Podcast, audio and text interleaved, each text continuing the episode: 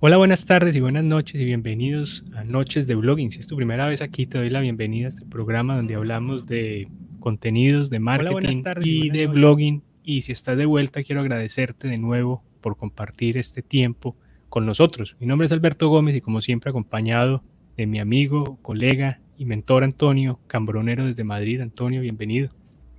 Muchas gracias, Alberto. Buenas noches a todos y encantado de estar un jueves más en Noches de Blogging.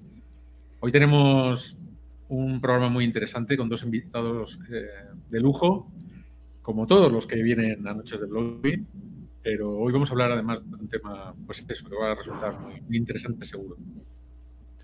Bueno, efectivamente, el tema de hoy es eh, qué podemos aprender de la estrategia transmedia de Marvel y para eso tenemos a dos invitados, el profesor José Luis Orihuela y Tomás Atarama. Caballeros, bienvenidos. Muchas gracias, buenas noches, un cordial saludo, buenas tardes en América Latina. Un gusto estar de nuevo en Noches de Blogging. Muy buenas tardes, Alberto, Antonio, José Luis. Un gusto estar aquí con ustedes. igualmente. Muchas gracias y muchas gracias pues por, también por, por estar ustedes aquí, destinar este tiempo y compartir, tratar de dispersar un poquito estas temáticas un poco turbias de estos días y volver a unos temas un poquito más entretenidos y y que enaltecen un poquito más el, ánimo en estos días. Esta era la idea justamente, eh, poner un poquito de oxígeno en la agenda cotidiana y volver a los temas que nos apasionan y sobre los que trabajamos regularmente, enseñamos, leemos e investigamos. Y en este caso es específicamente dentro del ámbito de la ficción, de la ficción audiovisual, eh, esto que hoy se llaman las estrategias transmedias. Vamos a intentar con Tomás Atarama, un colega de la Universidad de Piura, eh, que nos acompaña desde Perú y está haciendo una tesis doctoral precisamente sobre la estrategia transmedia de Marvel.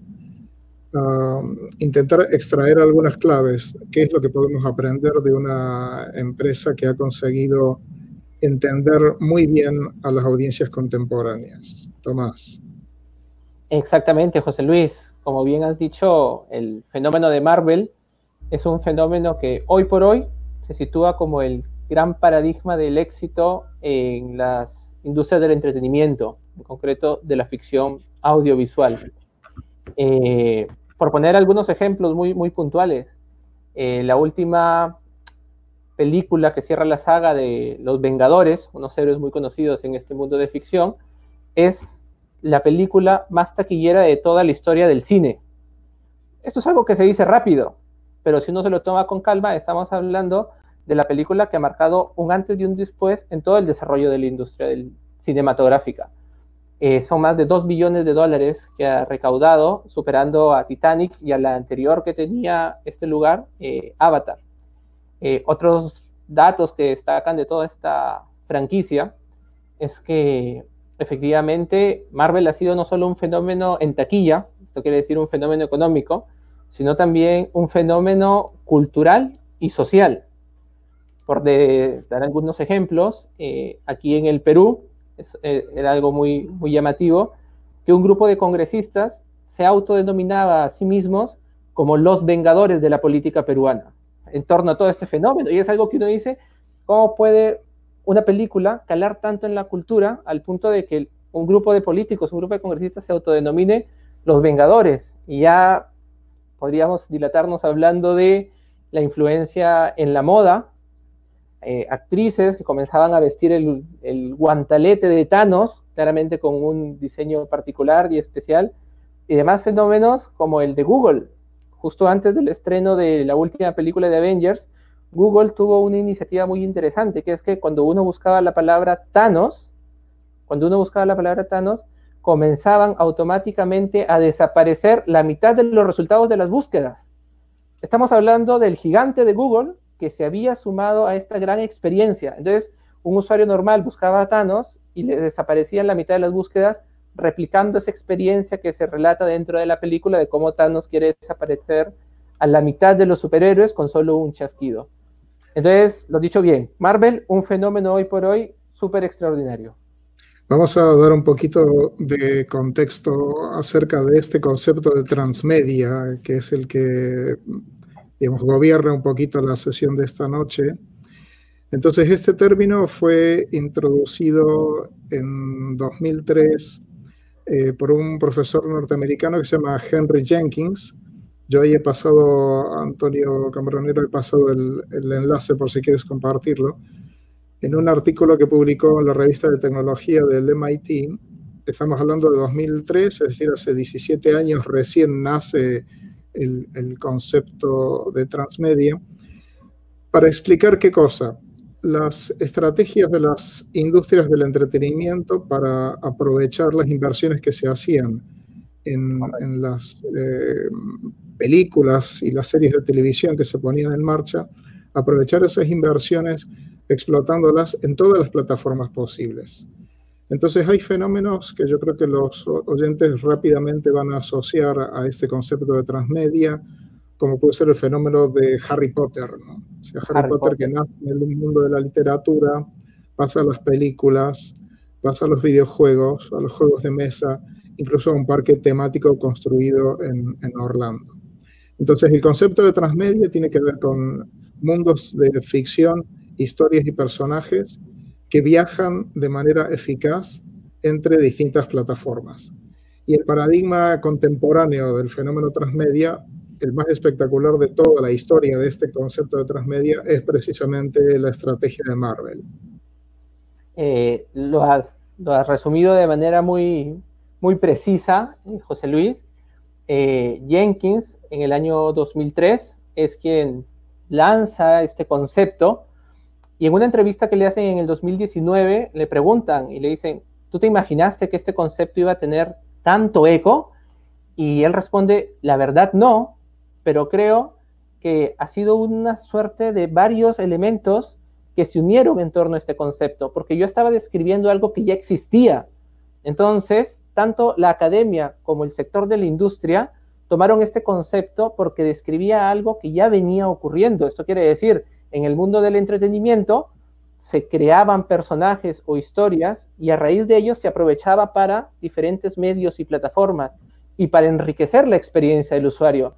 Entonces es muy interesante cómo Jenkins suelta este término además en un artículo divulgativo, en un artículo divulgativo, y sin embargo es uno de los términos sobre los que más se investiga hoy por hoy en el mundo de las tendencias de la ficción audiovisual y me atrevería a decir yo también del marketing el marketing también está incorporando muchas estrategias de narrativa transmedia.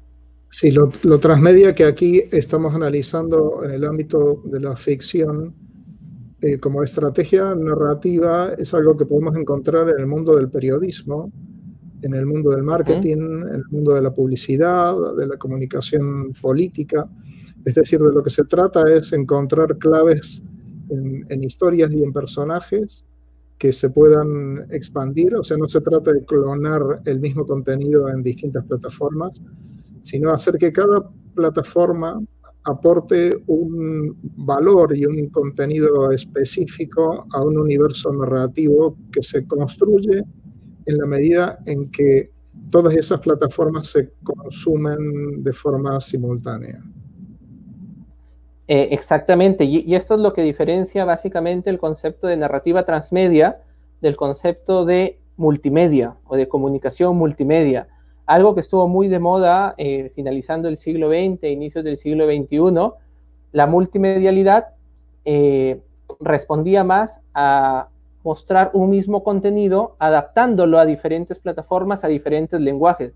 Sin embargo, en la narrativa transmedia, lo que destaca es cómo una gran historia se comienza a crear a partir de historias que se van distribuyendo a través de diferentes medios. Del caso de Marvel, en este sentido, es paradigmático porque tiene cuatro grandes plataformas que juntas aumentan el disfrute de la audiencia. Los cómics, que son posiblemente la plataforma con mayor, mayor tradición histórica en Marvel, porque surgen en los años 30. Después tenemos programas y series de televisión, Después tenemos videojuegos y finalmente lo que ha sido la cumbre de todo este desarrollo transmedia, el denominado universo cinematográfico de Marvel. Entonces tenemos lo que Jenkins llamaría cuatro contenidos canónicos que desarrollan todo este gran universo. Y junto a ello, todo lo que es el mundo de los fans y de los contenidos generados por los usuarios. Completando esa visión, digamos, eh, histórica de este fenómeno, es muy curioso el hecho de que antes de que Jenkins eh, codificara este término, muchas décadas antes, varias experiencias en la industria del entretenimiento muestran lo que posteriormente hemos llamado estrategias transmedia. Por ejemplo, Disney, que es ahora mismo propietaria de la franquicia de Marvel, ha sido tradicionalmente una empresa de lo que con los años hemos llamado transmedia. Decir, empiezas con los, con los cuentos en, soporte papel, eh, pasas a las, a las películas, a los cortometrajes, a los largometrajes. El fenómeno de los parques temáticos, donde tú tienes la posibilidad de experimentar el mundo narrativo y de interactuar con los personajes los canales de televisión, después el desarrollo digital, etc. Es decir, Disney fue una organización que prácticamente nació transmedia muchísimos años antes de que el concepto se codificara.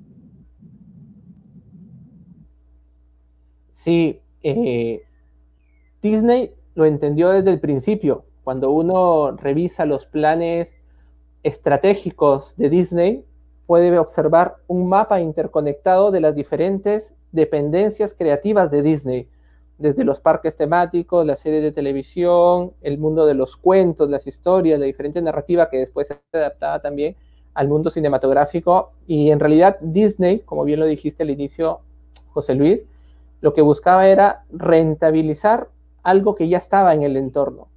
Entonces, si tú creas un personaje y creas toda la indumentaria para ese personaje y creas además un grupo de historias para ese personaje, pues puedes rentabilizar ese personaje haciéndolo vivir historias en diferentes plataformas, cuyo objetivo principal es conectar más con tu, audiencia, que tu audiencia te encuentre en los lugares donde la misma audiencia está. Y esto yo creo que es una de las cuestiones claves de la narrativa transmedia, que su gran objetivo es enriquecer la experiencia de consumo de tu audiencia.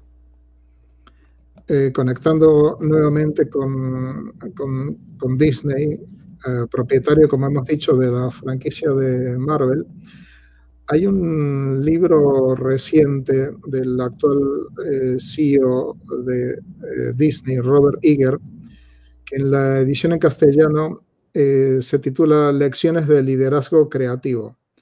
Un libro que es una autobiografía de un empresario que tiene una función clave en el despegue de Disney en esta era digital y en el que está analizado precisamente el, caso de esta franquicia y la estrategia de comprarla. Disney se plantea en un momento de su historia la necesidad de hacerse con más contenidos. Entonces fue a por Star Wars, por ejemplo, además de, de Marvel, y hacerse con plataformas de distribución exclusivas. Él cuenta, por ejemplo, en este libro que incluso llegaron a pensar en la posibilidad de comprar Twitter, pensando en, plataformas. Bueno, hace muy poquitos días se ha lanzado en, España el servicio de streaming de, Disney, que precisamente tiene a estos personajes a los que tú has dedicado tanto tiempo de estudio de Marvel en, en una posición privilegiada. Cuéntanos un poquito entonces esta, esta estrategia, no solamente entre plataformas, sino la relación transmedia que hay entre las distintas películas. Excelente, José Luis. Solo una cuestión que me gustaría acotar, porque Marvel ha adquirido mucha relevancia y visibilidad en la última década, pero ya en la investigación uno se encuentra con que Marvel cuenta con más de 8.000 personajes desarrollados a lo largo de ocho décadas. Estamos hablando en realidad de un capital creativo extraordinario. Y esto es lo que Disney vio en Marvel. Y hay algunos autores que dicen que la compra de Marvel a cargo de Disney ha sido una de las grandes compras corporativas que van a marcar el devenir de la producción de ficción en las próximas décadas. Porque estamos hablando de 8.000 personajes. Esto quiere decir un mundo por explorar donde tenemos en pantalla en pantalla grande a unos 20, 25 personajes y ya quedan unos 7000 y muchos más personajes por, por explorar. O sea que tenemos transmedia para rato. Exactamente, exactamente. Cuando los fans se sorprenden de que con el fin de la saga del infinito eh, se hayan despedido tres grandes héroes tradicionales como son Iron Man, Capitán América y Thor, es que no, no se pueden imaginar todo lo que Disney puede tener preparado detrás de esto, porque tienen infinidad de personajes para seguir seleccionando cómo se va a venir desarrollando la, la estrategia de narrativa transmedia de todo este universo que ya está planteado, que ya es conocido y que tiene millones de seguidores a lo largo del mundo. Entonces, eh, me decías que cuente un poquito la relación que se había desarrollado entre las diferentes películas. Y este es un fenómeno muy interesante porque, como bien señalaba el autor Scolari, otro de los autores relevantes en el, campo de la narrativa transmedia, eh, en, en un fenómeno transmedia, no se da una serialidad como se da en el mundo de las series de televisión, pero sí se da lo que él denomina una serialidad intertextual, que lo que hace es conectar como con hilos los diferentes puntos de contacto de una historia. Es muy interesante este fenómeno porque uno dice, la película 1 del universo cinematográfico de Marvel, que se estrena en el 2008 y que es Iron Man, está relacionada con la película número 22 del universo cinematográfico de Marvel, que es Avengers Endgame, y uno responde con toda contundencia que sí, están íntegramente relacionadas. De hecho, hay muchos guiños en la última película a la primera película, y un fan siente con mucha emoción esos guiños. Sin embargo, ambas películas pueden disfrutarse íntegramente, pueden generar mucha vinculación con la audiencia de modo independiente. Pero la persona que las consuma vamos a decir ahora ya las 22 películas, es una persona que vive la experiencia de ver la última película de un modo emocional mucho más potente. Yo, tanto como un AK fan, que es, un término que igual podemos explorar más adelante, eh, como como un fan simplemente, asistí dos veces a ver la película de Avengers Endgame en el cine. Y el primer fin de semana, cuando asistí, para mí fue una experiencia fuera de lo común observar cómo había gente en la sala de cine que se ponía de pie para aplaudir diferentes momentos de la película. Es que yo en ese momento me trasladaba inmediatamente a una de las citas que más me gusta de Frank Capra acerca del cine, que dice, el cine es esa experiencia donde uno se enfrenta durante dos horas a una pantalla sin tener ninguna otra distracción. Es una experiencia muy personal, muy íntima, y por eso el cine es un medio con tanta fuerza, porque te interpelas durante dos horas sin ninguna eh, distracción. Y de pronto, claro, yo estaba observando un fenómeno social, porque estaba en una sala de cine y la gente se ponía de pie para aplaudir casi sincronizados en diferentes momentos de la historia. ¿Y eso cómo se consiguió? Justamente desarrollando una vinculación emocional porque la gente conocía a los personajes, había desarrollado afecto hacia los personajes, tenía expectativas acerca de lo que podían hacer estos personajes. Entonces, es interesante cómo en este fenómeno transmedia lo que se desarrolla claramente es un mucho mayor nivel de engagement con la audiencia, que es algo que vale la pena explorar. Hay un factor que también forma parte del, mundo transmedia que tiene que ver con la tecnología la capacidad de la tecnología, por una parte, para amplificar la cantidad de canales disponibles a través de los cuales distribuir contenido, pero también la tecnología como puerta de entrada de los usuarios para participar en la generación de contenido, ficción elaborada por fans, em, mix de sus series, por ejemplo, favoritas, etcétera. Entonces, la participación de las audiencias a través de la tecnología como parte del fenómeno transmedia, ¿cómo lo conectas esto con Marvel? Eh, primero, vamos a, comentar que Jenkins, como tú bien has dicho, la persona, el académico que acuñó este término, decía desde sus primeras investigaciones que el fenómeno transmedia estaba como desarrollado por dos grandes eh, mundos que se relacionaban el mundo de los productos oficiales, que él denominaba canon, y el mundo de los fans, seguidores, el contenido generado por los usuarios, que él denominaba fandom, que es este reino de los fans, ¿no? El fan kingdom, el fandom. Entonces, el fandom, todo el universo de los fans, en realidad, en un proyecto transmedia es un punto de acceso, un punto de contacto con toda la narrativa. Y de hecho, es un punto donde se genera mayor valor a esa franquicia. Voy a poner un, ejemplo eh, para que se pueda entender esto. Justo antes del estreno de eh, Avengers Endgame, las redes sociales explotaron en actividad participativa por parte de los seguidores, porque en la película anterior se había matado a la mitad de superhéroes. Thanos, con un chasquido de dedos, había desaparecido a la mitad de superhéroes. Entonces, muchas personas se plantearon la pregunta, ¿y ahora cómo vamos a, primero, revivir a los superhéroes que tienen que revivir, porque son gente con los que tenemos mucha vinculación emocional? Y segundo, ¿cómo vamos a vencer a Thanos? Entonces, claro, una persona que de pronto no era fan, simplemente había escuchado, se encontraba con un post de un amigo que compartía una página de estas de, de fans daba únicamente un clic e inmediatamente se desataba una serie de comentarios que al hilo de lo que uno va leyendo por entretenerse en las redes sociales, iba descubriendo mucho acerca de este universo.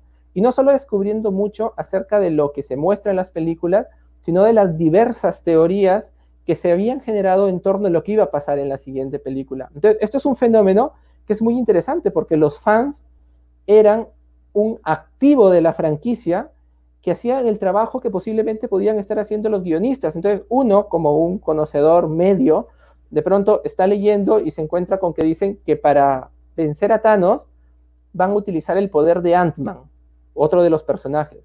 Y uno que no había visto Ant-Man, porque no es súper fanático, dice, igual vale la pena que vea esa película. Y en la investigación que yo hago, rastreo cómo la actividad en las redes sociales, lo que yo denomino audiencia social, es uno de los puntos estratégicos que le generó más valor a, Marvel. ¿Por qué? Porque muchos de los seguidores despertaron su interés por producciones pasadas, por producciones de otros medios, para entender las teorías que un grupo de expertos estaba compartiendo en las redes sociales. Entonces, esto es un fenómeno que vale la pena explorar porque la participación es clave para el éxito de una franquicia transmedia, porque es en la participación donde el público comienza a sentir más suyo ese universo, comienza a sentirse parte de ese universo. Entonces, aumenta el valor de, esa narrativa. Hay un concepto en el que trabajas para tu tesis doctoral, que es el de los puntos de contacto. Y recuerdo que sueles utilizar una, historia de, ficción para, para explicar ¿Qué son los puntos de contacto y por qué son relevantes para entender el tema del que estamos hablando, el, mundo transmedia? Excelente. Eh, uno puede tener acceso a un mundo de ficción de muchas maneras. Uno tradicionalmente tiende a pensar que el punto de contacto con la ficción es lo que puede ser las megas producciones, ¿no? Pero yo suelo poner este ejemplo para explicar lo que es un punto de contacto, que es la forma con la que el público termina teniendo acceso a ese mundo transmedial. Y digo lo siguiente, un niño de pronto comienza a pedir de manera muy insistente a su padre para que le compre un juguete. El padre, muy responsable, antes de comprar este juguete, decide averiguar acerca del personaje que estaba retratado en dicho juguete. Entonces hace lo que un padre responsable debe hacer. Entra a Google y pone el nombre del personaje que está detrás del juguete. Ante esa búsqueda, lo primero que le salen son unos videos de YouTube. Y dice, bueno, vamos a ver estos videos de YouTube. Viendo los videos de YouTube, reconoce detrás de la historia un programa de televisión que este padre había visto cuando era niño. Y resulta que su hijo estaba viendo el remake que ahora ya no transmitían por televisión tradicional, de pronto blanco y negro, sino en streaming. Entonces el padre comienza a compartir con su hijo la experiencia de ver la nueva serie porque el padre encuentra un disfrute distinto, que es poder comparar la nueva serie con la que él vio allá en su infancia. Evidentemente, en este ejemplo, el niño obtiene su juguete y yo estoy muy seguro que en unos meses le pedirá un videojuego, ya no un juguete pequeño. ¿Qué vemos aquí? ¿Cuáles fueron los puntos de contacto al mundo transmedia? Pues fue un juguete. Y eso es lo interesante. El punto de contacto fue un juguete, un producto de merchandising. Posteriormente, el punto de contacto fueron webisodios en YouTube. Y recién finalmente llegó el padre a entender que uno de los grandes productos del fenómeno actual era el programa en streaming. ¿Qué es lo que ocurre? Lo mismo pasa en el fenómeno de Marvel. Uno no necesariamente tiene que haber visto todas las películas, pero basta que entre a un grupo de participación en red donde uno de sus amigos sea fan y le diga, es que esto es como hizo Thanos. Y él se pregunte, ¿pero qué es Thanos? Y comienza a involucrarse con la historia y de pronto termina consumiendo el producto y por la dinámica de relación que se genera en las redes sociales, normalmente termina convirtiéndose en fan. Pues esto es el mundo transmedia, un espacio poliédrico en el que las distintas plataformas representan como puertas de entrada diferentes a un universo de ficción rico, complejo, extendido. Y cada uno de nosotros como consumidores de esas ficciones, pues entramos por algunas de esas puertas y luego nos perdemos en el laberinto que en el caso de Marvel es un laberinto con 80 años de historia, con 80 años de historia que prácticamente te puede llevar a niveles de fanatismo muy profundo. Yo quiero agregar unos datos que encontré en mi investigación que a mí me sorprendieron. Encontré que habían fans que habían visto la película Avengers Endgame hasta 150 veces. Eso desbordó mi planteamiento a priori, porque yo me consideraba un fan y la vi algunas veces, pero cuando sé que hay personas que la ven 150 veces, que se saben los diálogos de memoria, es una cosa que tú dices, aquí hay un fenómeno interesante por explorar, porque efectivamente cuando uno se sumerge en ese universo y ha leído los cómics, ha visto las series de televisión, eh, ha jugado los videojuegos, conoce el universo cinematográfico, forma parte de tu vida ya el universo de Marvel. No es un producto que tú consumes, es un producto en el que tú estás inmerso. Y es un fenómeno muy interesante. Bueno, Antonio, si te parece, podemos dar eh, lugar a preguntas, si nos hubiera... Sí, tenemos, un par de preguntas de, André Barreto. Eh, por lo pronto. No sé si habrá alguna más. vamos a, las voy a leer. Eh, dice André, André Barreto, ¿qué sucedió con la narrativa transmedia de DC Comics, la cual motivó el fracaso? Nótese que DC posee los personajes más populares y famosos del mundo. Batman, Superman, Mujer Maravilla. Excelente, excelente. Si me permites, José Luis, doy unos alcances y después comentamos el tema. Eh, yo no soy experto en DC Comics, pero al estudiar todo el fenómeno de Marvel, naturalmente sale su competidor natural, que es DC Comics. Y entonces, cuando uno revisa la historia y la evolución de este fenómeno, encuentra por lo menos dos diferencias fundamentales. Los cómics de Marvel ya incluían lo que se denomina crossover. Esto quiere decir que los personajes salten entre los diferentes mundos que se han ido creando. Entonces, dentro del mundo de los cómics ya se puede observar que, por ejemplo, los X-Men pueden tener contacto con un superhéroe que es ajeno a ese universo. Y así es como dentro de los cómics ya se crea un universo Marvel, que es uno de los sellos distintivos.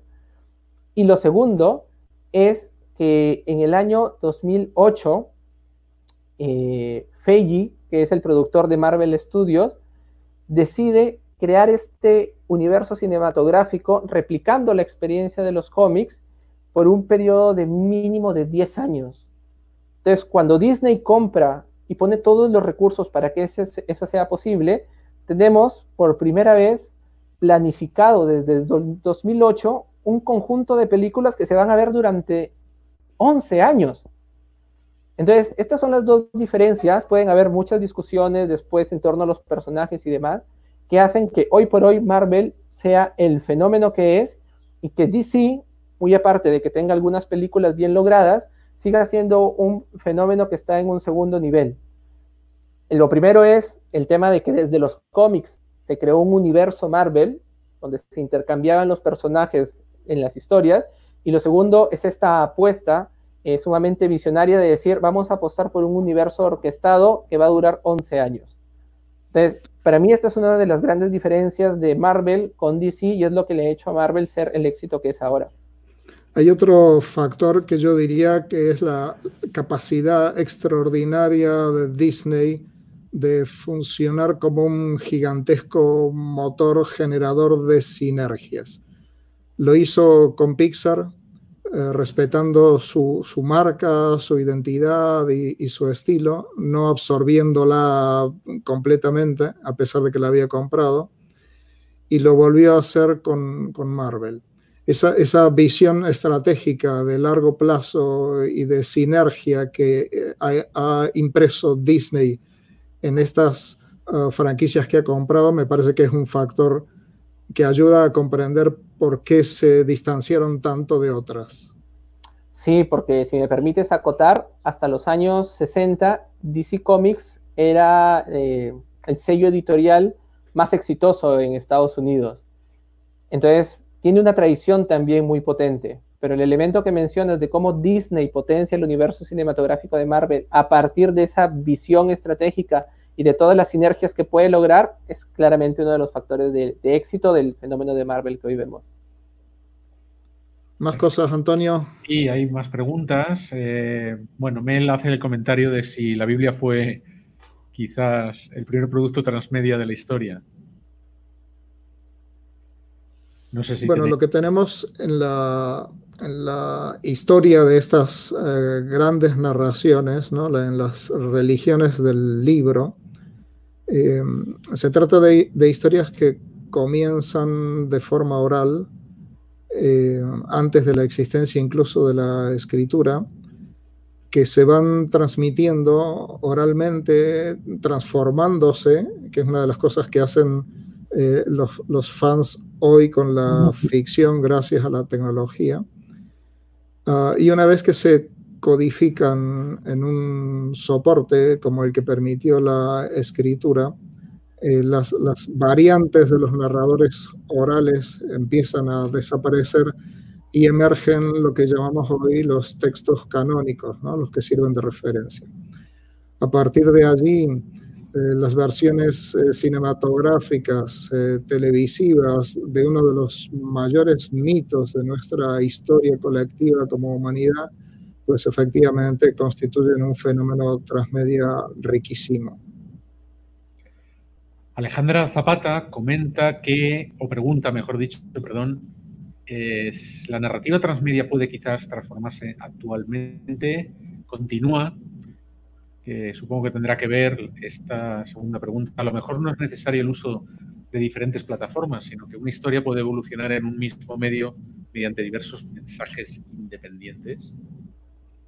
Eh, a poner, la primera, la narrativa transmedia puede quizás transformarse actualmente.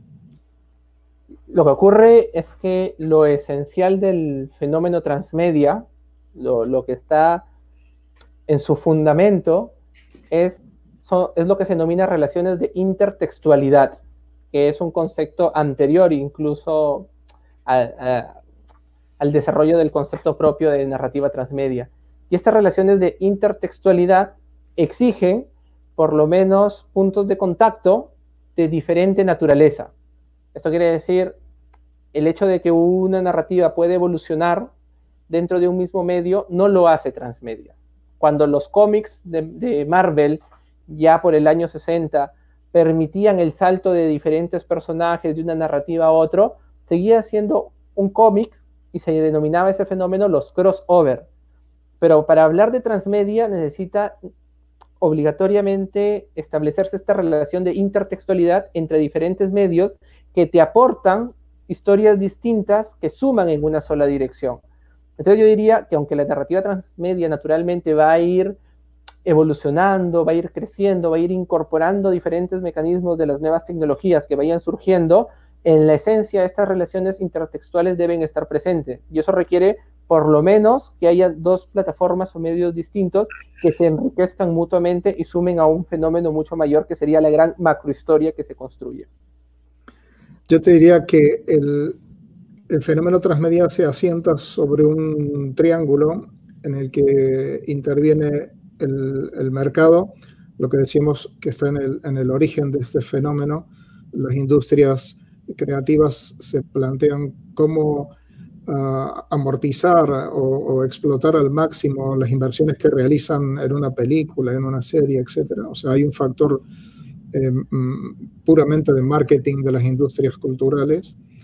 Hay un factor tecnológico que tiene que ver con la multiplicación de plataformas a través de las cuales se puede distribuir contenido de ficción. Y hay un tercer elemento que es la participación de las audiencias. Estos tres elementos están tecnológicamente retroalimentados, es decir, la tecnología afecta sobre los tres. Y en la medida en que, por definición, hay una evolución constante de la tecnología disponible, tanto para producir como para consumir historias, el fenómeno transmedia va a seguir cambiando y se va a seguir enriqueciendo. Em, tenemos más preguntas. Por ejemplo, eh, Luis Miguel Delgado, bueno, plantea una pregunta un poquito larga en varios, eh, un hilo, así que voy a intentar ponerla, ponerla todo, ¿no? Eh, DC Comics tiene una serie de películas animadas las cuales se pueden ver mediante Internet, las cuales conforman un universo dentro de la pantalla chica. ¿A qué se debe que no tenga el boom que tienen las películas de Marvel? Podría ser la plataforma y termina diciendo, o es que estas no han generado el engagement que han generado las películas del UCM? Pues yo creo, José Luis, que esto está muy relacionado con lo que un poco ya tratamos de esbozar también cuando se planteó el caso general de DC. Yo creo que son tres cuestiones eh, que convergen. Uno es el desarrollo ya de un mundo compartido de todos los superhéroes de Marvel. Eh, lo segundo es la visión estratégica para planificar un universo cinematográfico de 11 años desde el origen, replicando este universo compartido de superhéroes. Y el último elemento que comentó José Luis, que me parece sumamente importante, es tener detrás a Disney con toda la capacidad de diseño estratégico para generar sinergias entre las diferentes plataformas. Entonces yo creo que eso distingue el fenómeno de Marvel del, fenómeno de DC Comics, aunque en DC Comics puedan haber eh, productos con cierta serialidad o con cierta relación. Creo que hay una, capacidad distintiva de, Disney y Marvel eh, que tiene que ver con entender Ah, el estilo, la dinámica y las necesidades cambiantes de las audiencias. Eso que podríamos llamar genéricamente engagement, la, adhesión emocional a los valores que representa una marca, pues Disney lo ha entendido muy bien, lo practica muy bien, es algo en lo que estaba magníficamente ejercitada y realmente sabe conectar con, el estilo, incluso con el sentido del humor cambiante de las audiencias de las historias de ficción. Muy bien. Tenemos a Cami Mejía, que nos hace también una pregunta en dos partes. Dice, parte de las películas de los primeros 10 años del MCU pasarán también a la nueva etapa de Marvel, como Pantera Negra, Guardianes de la Galaxia, se unen a películas como Black Widow, The Eternals, en mi opinión, DC tiene un punto mucho más fuerte con sus series en medios de streaming, Arrow, The Flash, Supergirl, me parecen muy interesantes. Bueno, más que una pregunta, es como una especie de comentario. es, algo que comentar. Eh, simplemente un comentario como para ampliar ese comentario, ya que no hay una pregunta. Ocurre que ahora mismo Marvel también está teniendo una línea de desarrollo muy potente con series series que está desarrollando y de hecho en la etapa 4, que es la etapa que se viene, la fase 4 de todo el universo cinematográfico de Marvel, tiene productos que están en formato serie y que van a ser estrenados a través de su plataforma Disney Plus. De hecho, en exclusivo a través de su plataforma Disney Plus.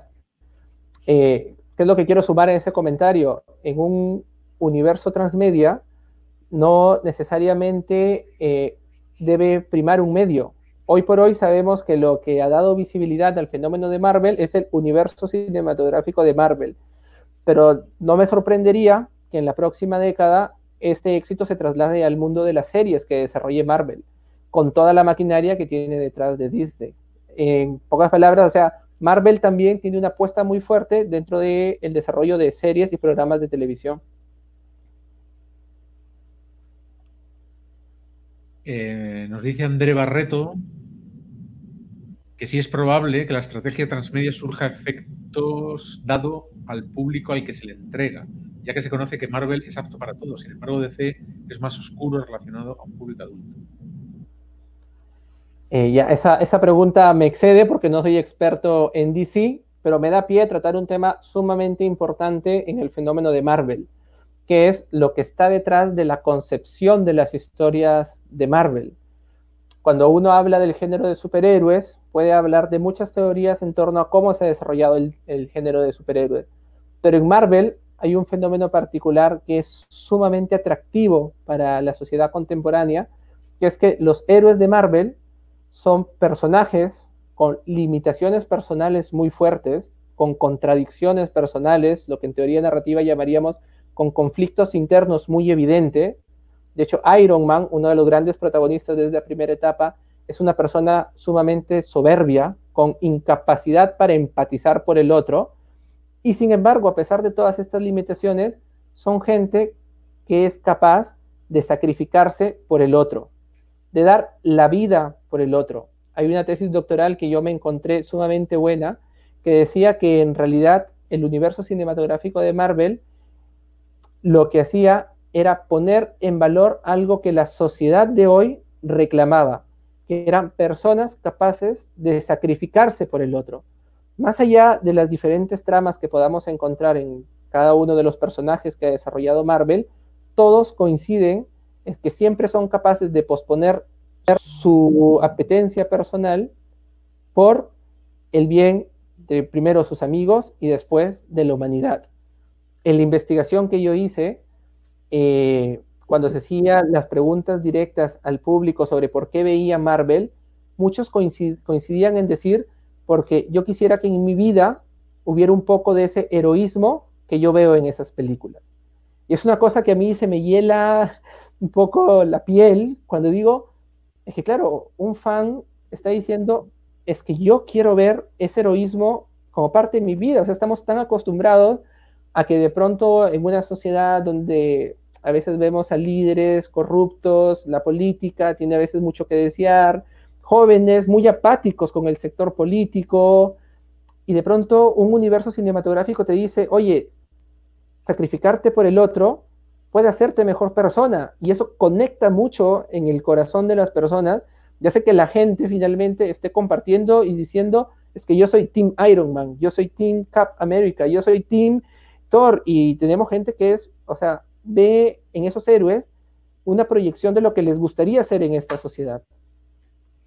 Yo creo que junto a, ese concepto del, héroe, un concepto tradicional, eh, que tiene que ver con esa capacidad de sacrificar incluso su vida por el ideal o por la gente a la que protege, hay un factor que renueva la identidad del héroe contemporáneo y tiene que ver con personajes buenos que tienen un lado oscuro y personajes malos o antagonistas que tienen elementos muy atractivos. Sí. Es correcto. De hecho, si me permites añadir algo a tu comentario, eh, una de las películas eh, más exitosas del universo cinematográfico de Marvel fue Avengers Endgame, donde se exploraba el mundo interior del gran villano de este universo y mucha gente en las redes sociales empatizaba también con el villano, porque decía, es que el objetivo del villano es lograr el equilibrio, lograr el equilibrio. Evidentemente luego el modo era el inadecuado, pero era una persona que había sufrido y muchos de los videos de los fans explicaban cómo la historia de Thanos se había desarrollado en los cómics para tratar de entender mejor a ese villano. Entonces decían que había sufrido, que lo habían maltratado cuando era niño, que había sufrido de bullying en el universo superheroico. Entonces, digamos que efectivamente son los héroes, son personajes buenos que tienen contradicciones y los villanos no es el villano que es malvado por la maldad, sino que es un villano que de alguna manera tiene aspectos atractivos o, un sentido de bondad un poco distorsionado, pero que finalmente hay algo de bueno allí. Carmen Mejía se plantea si el éxito de Marvel no radicará en, en que son capaces de generar diferentes historias de los mismos personajes. Lo que pasa es que resumir el, éxito de Marvel en una afirmación tan, escota, tan escueta como ese, eh, yo creo que es no hacer honor a todo el fenómeno que tiene muchas variables. De hecho, aquí hemos esbozado algunas, pero estoy seguro que hay muchas más, donde entrarán temas de marketing, temas de industria, temas de guion que aquí hemos abordado a profundidad. Eh, definitivamente, el hecho de tomar un personaje y construir varias historias es uno de los factores. Eh, yo me atrevo a aportar un, dato más. Cuando uno estudia la evolución de Marvel, se encuentra con que estas películas que vemos ahora, que son un boom, descansan sobre películas previas que fueron un fracaso absoluto. Y tan fracaso absoluto fueron que yo, que me consideraba fan, no he tenido noticias de ellas hasta el momento que comenzaba a hacer la tesis. Porque claro, en la década de los 60 hubo un intento de pasar los, cómics al cine, un fracaso total. En la década de los 80 hubo nuevos intentos. En los 90 se intentó bastante y todos eran fracasos rotundos. No llegaban a ser estrenos internacionales. Tanto es así que prácticamente están, son desconocidos dentro de la historia de Marvel. Eh, ¿Qué es lo que quiero poner de relieve con esto? O sea, el éxito de Marvel también tiene mucho que ver con el ensayo y error para ir perfeccionando a sus personajes para que conecten con el consumidor actual, con la audiencia contemporánea. Muy bien, Alberto, ¿tienes algo que alegar? Tengo mucho que alegar, pero es tanto que prefiero guardar un discreto silencio. Eh, no, varios comentarios, varios comentarios. Primero que todo, agradecerles a los que nos escuchan el día de hoy, eh, agradecer sus comentarios y sus preguntas, porque eso, junto a los dos invitados, es lo que ha hecho esta conversación tan, tan maravillosa. Eso es lo que nos enriquece esa conversación y les agradecemos a todos por estar allí. Mm, también, pues me gustaría, eh, si les parece y les gusta la conversación, que nos dejaran un like. Eso nos va a decir que lo estamos haciendo bien y nos va a motivar mucho a continuar. Y yo sé que José Luis es contento, es una persona muy feliz aquí y seguramente va a querer regresar muchas veces y tiene las puertas abiertas, lo mismo a Tomás. Mm, recordarles también que este programa es patrocinado por SiteGround, un servicio de hosting y alojamiento web eh, que no lo recomendamos porque nos patrocinen, sino que nos patrocinan porque nos gusta, porque lo trabajamos y porque creemos que es una buena solución para nuestros proyectos web. Mm, por último, un par de, de, comentarios a, la conversación con, Tomás y José Luis. Eh, bueno, vienen desde el comienzo y estaba tomando apuntes. Lo que hace Disney, eh, y lo resalto porque es mi área de, de acción, es content marketing puro y duro. Durante sus primeros 20 años haciendo películas, pues lo que hizo fue cultivar audiencias y posteriormente eh, creó el parque de diversiones que está aquí cerca en Orlando, eh, Disney World, pero ya tenía una audiencia. Diferente hubiera sido la historia donde lance un parque y le toque salir a buscar a ver a quién, a quién invita. Cuando Disney comienza a adquirir toda esta serie de, no solo de contenido con Marvel, con Fox, etcétera, no solo está adquiriendo el contenido, sino también las audiencias que hay detrás. Como decía Tomás, no es solo los, diferentes, medios en los que está, el cómic, el cine eh, y esto, sino también, y ese fue el que más me gustó, eh, el contenido generado por los usuarios, los podcasts, los programas de radio, de televisión, que hablan eh, todo el tiempo de esto. Es más o menos como los periodistas deportivos, que son todo el día hablando de fútbol, y me acuerdo de los periodistas argentinos, que son los favoritos de mi hermano, hay personas que todo el mundo, todo el día, perdón, hablan de cómics, hablan de cine, hablan de, discuten entre ellos diferentes cosas dentro del mismo universo o en diferentes universos. Y me atrevo a citar a dos medios eh, que conozco, que son Capitana Podcast y Nueve Paneles, donde se hablan de, de, estos temas. Y bueno, que ahí estoy enganchado durante este año, un poquito ahí de... un saludo para, para, para Vanessa y para Héctor. Mm, me gustó también el comentario de Mel sobre la Biblia, porque la Biblia pues comienza en el voz a voz, luego se sacan unos manuscritos, luego se compila, luego llegan los escribas, luego llega Gutenberg, eh, Johannes y, la imprime y, bueno, es, es, una manera de, incluso yo creo que la traducción, no sé si se incluye como otro medio, pero cuando se traduce algo, me abre las puertas a un nuevo mundo y a unas nuevas audiencias. Excúsenme, pero es que el tema me, me, gusta y me emociona. No voy a hablar más en este punto eh, porque pues quiero también que pasemos a las preguntas que están en el chat, pero nuevamente agradecerles a José Luis y a Tomás por esta conversación y a todos en el chat por su participación porque ha estado maravilloso el episodio de hoy. Pues nada, José Luis Tomás, ¿tenemos alguna pregunta más? Mm, ¿Le vamos dando salida o comentar en este punto?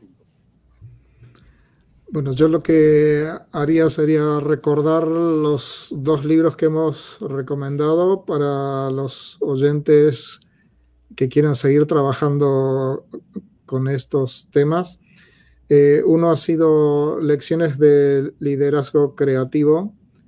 Eh, es una autobiografía del CEO de Disney, Robert Eager, eh, traducida al español y publicada en, en Conecta. Y otra es, esto se publicó en, 2020, el otro es un, libro que ya tiene algunos años, pero sigue siendo la gran referencia de las narrativas transmedia en castellano, que es un libro de Carlos Escolari de 2013, titulado Narrativas Transmedia. Y bueno, por mi parte, agradecer la invitación. La verdad que nada más agradable que hablar de los temas que uno le apasionan, además tan bien acompañado y con tan buen feedback. Y aportar una idea más final que me parece central y que va dirigido a todos los profesionales del mundo de la comunicación. Hoy por hoy hemos hablado en este programa de las narrativas, la narrativa transmedia en el mundo de Marvel, en el mundo de ficción, pero yo creo que esta estrategia, este modo eh, de gestionar la comunicación es algo que ya va notando sus primeros pasos en las diferentes áreas de la comunicación, tanto en el periodismo como en el marketing, como en la ficción audiovisual. Y hay una línea de investigación muy potente y de desarrollo profesional muy potente que se llama la narrativa transmedia para el cambio social, que es cómo utilizamos la narrativa transmedia para generar cambios actitudinales y de comportamiento en nuestros públicos para mejorar el mundo en el que estamos. Yo creo que este fenómeno de Marvel nos da muchas claves que hemos repasado aquí en esta conversación, pero es importante ir pensando cómo estas claves se pueden ir también aplicando a diferentes estrategias de comunicación para hacer lo que finalmente queremos hacer con la comunicación, que es generar mejores comunidades. Muy bien, ¿tenemos alguna pregunta más? Si queréis, antes de terminar, le vamos a dar salida. Eh, yo quería comentar respecto a algo que has comentado tú, Tomás, eh, en cuanto a la relación con nuestros hijos, que a mí me pasó eh, hace poco con mi hija, que tiene 28 años, bueno, 29, y, y, me hablaba de, oye, ¿has visto, siempre estamos hablando de series, ¿no? ¿Has visto una nueva serie que se llama Perdidos en el Espacio? se me saltaba una lágrima porque era una de las series que yo veía de pequeño y que más me gustaban. En blanco y negro en aquella época, ¿no? Y entonces, bueno, pues ahí surgió una relación entre mi hija y yo muy bonita. Claro, a mí la serie de ahora no me gusta nada. Bueno, eh, ahí me pasó un poco también con, con mi padre así, porque el, recuerdo que en el 89 lanzaron Batman de Tim Burton y mi papá era fan de Batman, pero luego me introdujo a Shazam, que anteriormente se conocía como Capitán Marvel, que tuvo en los 50, si no estoy mal, 50, 60 más popularidad que Superman, pero por un tema legal, eh, digamos, perdió esa popularidad. pero además me introdujo a, otros héroes o antihéroes de, de, antes de los cómics, como el, el, fantasma, la sombra, Dick Tracy, eh, que eran más de novelas de detectives. Posteriormente también fueron cómics, pero eh, creo que este, este, esta temática, lo que quería decir era como une generaciones. Eh, Eso. Y mi papá es un tipo que me lleva a mí 40 años. Bueno, eh, Laura plantea algo que no tiene mucho que ver con Marvel, eh, pero sí con la narración transmedia. Dice que si dirían que las producciones originales de Netflix tienen estrategias transmedia, pues sus audiencias son diferentes y Disney Plus no está habilitada a la comunidad latinoamericana. Yo hay un factor transmedia que veo en, Netflix que es el de la participación de las audiencias. Es decir, si tú revisas tu timeline en prácticamente cualquier red social, eh, Netflix tiene tantos embajadores de marca que lo hacen de manera espontánea, voluntaria y porque les apasiona ese universo de ficción, que cada mes nos van dando noticia de los estrenos, de las películas que dejan de estar disponibles, de los documentales, de las series, etc. Entonces, ahí hay una dimensión importante de esto que hemos llamado antes la participación de las audiencias en la construcción de este fenómeno que hemos dado en, llamar transmedia. Sí, e, es, correcto. Además, ocurre un fenómeno muy particular con Netflix. Ah, por su modelo de negocio, democratizó mucho el acceso a infinidad de producciones. Tanto es así que, lo que una de las cosas que yo más he visto en el inicio de esta cuarentena son expertos audiovisuales recomendando contenido para ver en Netflix. Esto quiere decir, no se recomienda el contenido, se recomienda el contenido que puedes ver en Netflix. O sea, se vuelve como un requisito. Y hace poco yo hice lo mismo en, un pequeño post porque mi universidad me, me, lo pidió y dije, es que efectivamente. Entonces, Netflix ha desarrollado un ecosistema narrativo que puede tener un amplio desarrollo transmedia, definitivamente. Yo creo que están, están en ello y lo que apuntaba José Luis iba en, esa línea. La participación de las audiencias es fundamental para el desarrollo de una narrativa transmedia y Netflix ya tiene muchos seguidores que siguen a la marca de Netflix. A partir de ahí, el seguimiento de las historias es simplemente un paso que hay que dar para comenzar a desarrollar narrativa transmedia respecto a diferentes producciones. Y la interactividad tiene que ver con esto, porque el episodio de Black Mirror... Eh, Bandersnatch. Bandersnatch eh, ¿qué, os, ¿qué, pareció? A, mí particularmente me, gustó como, como ejercicio de innovación.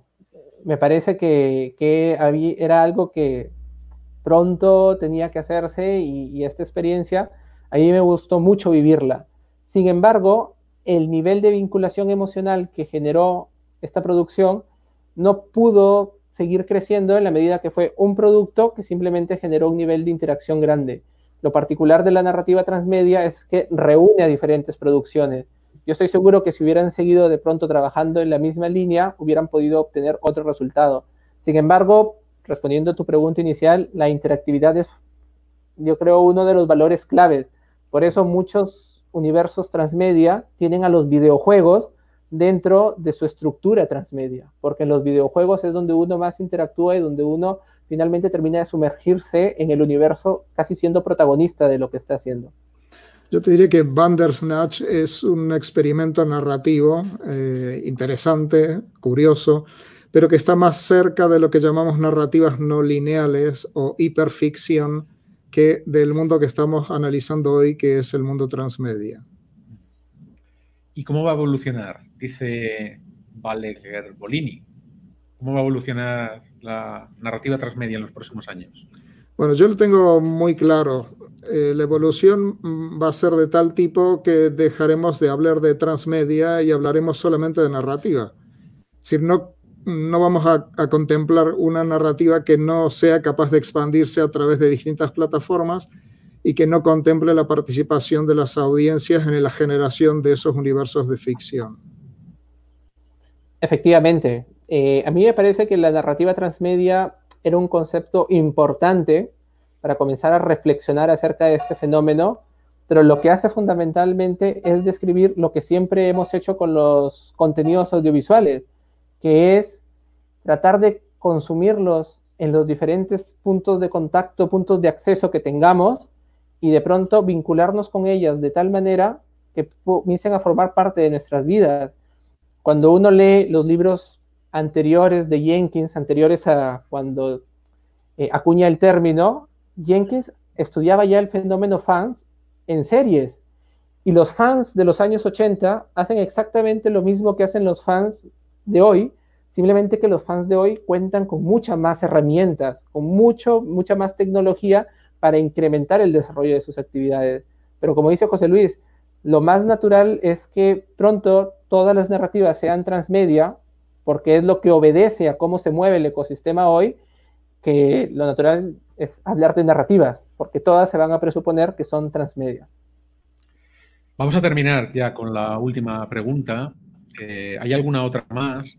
Pero en un ejercicio de narrativa transmedia, pues vamos a, permitir que se hagan esas preguntas a través de Twitter, por ejemplo, o en cualquiera de nuestros perfiles de redes sociales, de Alberto, arroba Albert Moiré, o, el mío, arroba Blogpocket, o los vuestros, arroba JLori, o arroba Tomás Atarama, y se os hagan las preguntas a través de cualquiera de estos perfiles, y nosotros os las transmitimos, las respondemos y hacemos una narrativa transmedia a través de blogs, redes sociales, webs, etc. Kelly dice, Kelly Robledo, que lo comentado deja claro que antes del uso estratégico de los medios es vital que se geste una historia potente, asentada en valores. Eso es lo que conecta con el público. Creo que lo, creo que lo has comentado tú, Tomás, ¿no? Sí, excelente. Además, un saludo muy grande para Kelly Robledo, es colega mía de, la Universidad de Piura, una persona que también investiga en narrativa transmedia y una académica muy potente.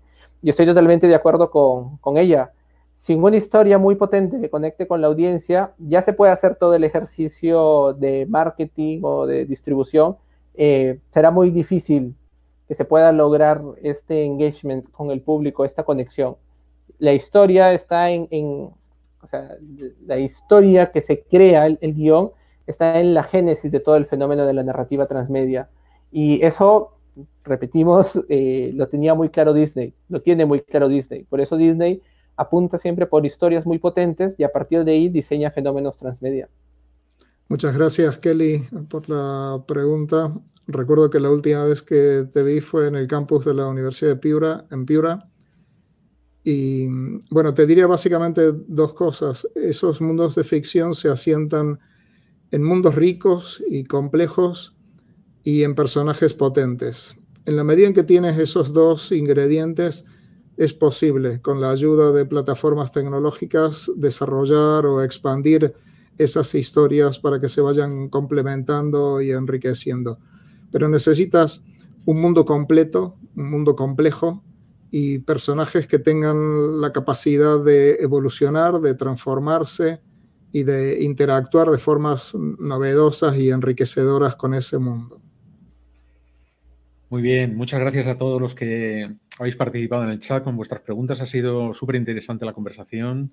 Eh, lo que me queda claro a mí es que mm, no estábamos tan locos los que en 1968 leíamos aquellos libritos llenos de dibujitos en blanco y negro eh, y algunos nos tachaban, mira el niño este, ¿no? Lo que está haciendo, que está leyendo ahí tonterías dibujitos. Pues no, no eran dibujitos. Era algo muy interesante y muy, muy importante. Alberto, vamos a terminar. Bueno, nuevamente agradecerles a todos por compartir este espacio con nosotros, agradecerle a los invitados, a José Luis Orihuela y a Tomás Atarama eh, desde España y Perú respectivamente, agradecerte también Antonio Recordarles, bueno, que esto es Noches de Blogging, que esta es la casa de todos. Aquí hablamos de marketing, de contenidos, hablamos de blogging también. Estamos todos los jueves a las 11 de la noche y lunes, martes, miércoles y viernes a las 9 de la noche hora española en un ciclo de formación gratuita, eh, respondiendo un poco a todo este movimiento de quédate en casa, todas estas cuarentenas que estamos viviendo progresivas en varios países y ciudades, donde queremos enseñarles bueno, algunas herramientas y entretenerlos también en todos estos ratos que están en casa. Eh, nuevamente agradecerles a todos los que están en el chat, a Mel, Diana, a Kelly, Andre, Laura, Cami, eh, Mauricio estuvo también por ahí. Un abrazo a todos. Los invito a la conversación en Twitter usando el hashtag Noches de Blogging, a que se suscriban al canal y dejen su like si les gustó el episodio de hoy. Por supuesto, a que sigan a José Luis, arroba Lori, Tomás Atarama, arroba Tomás Atarama, Antonio Cambronero, arroba Blogpocket, un servidor, Alberto Gómez, arroba Albert Moiré. Muchas gracias, buenas tardes y buenas noches y nos vemos en un próximo episodio. Buenas noches, gracias. Hasta luego, muy buenas tardes, buenas noches. Tomás, eh, no os vayáis, ahora nos despedimos, eh, fuera de cámaras. Listo. Gracias.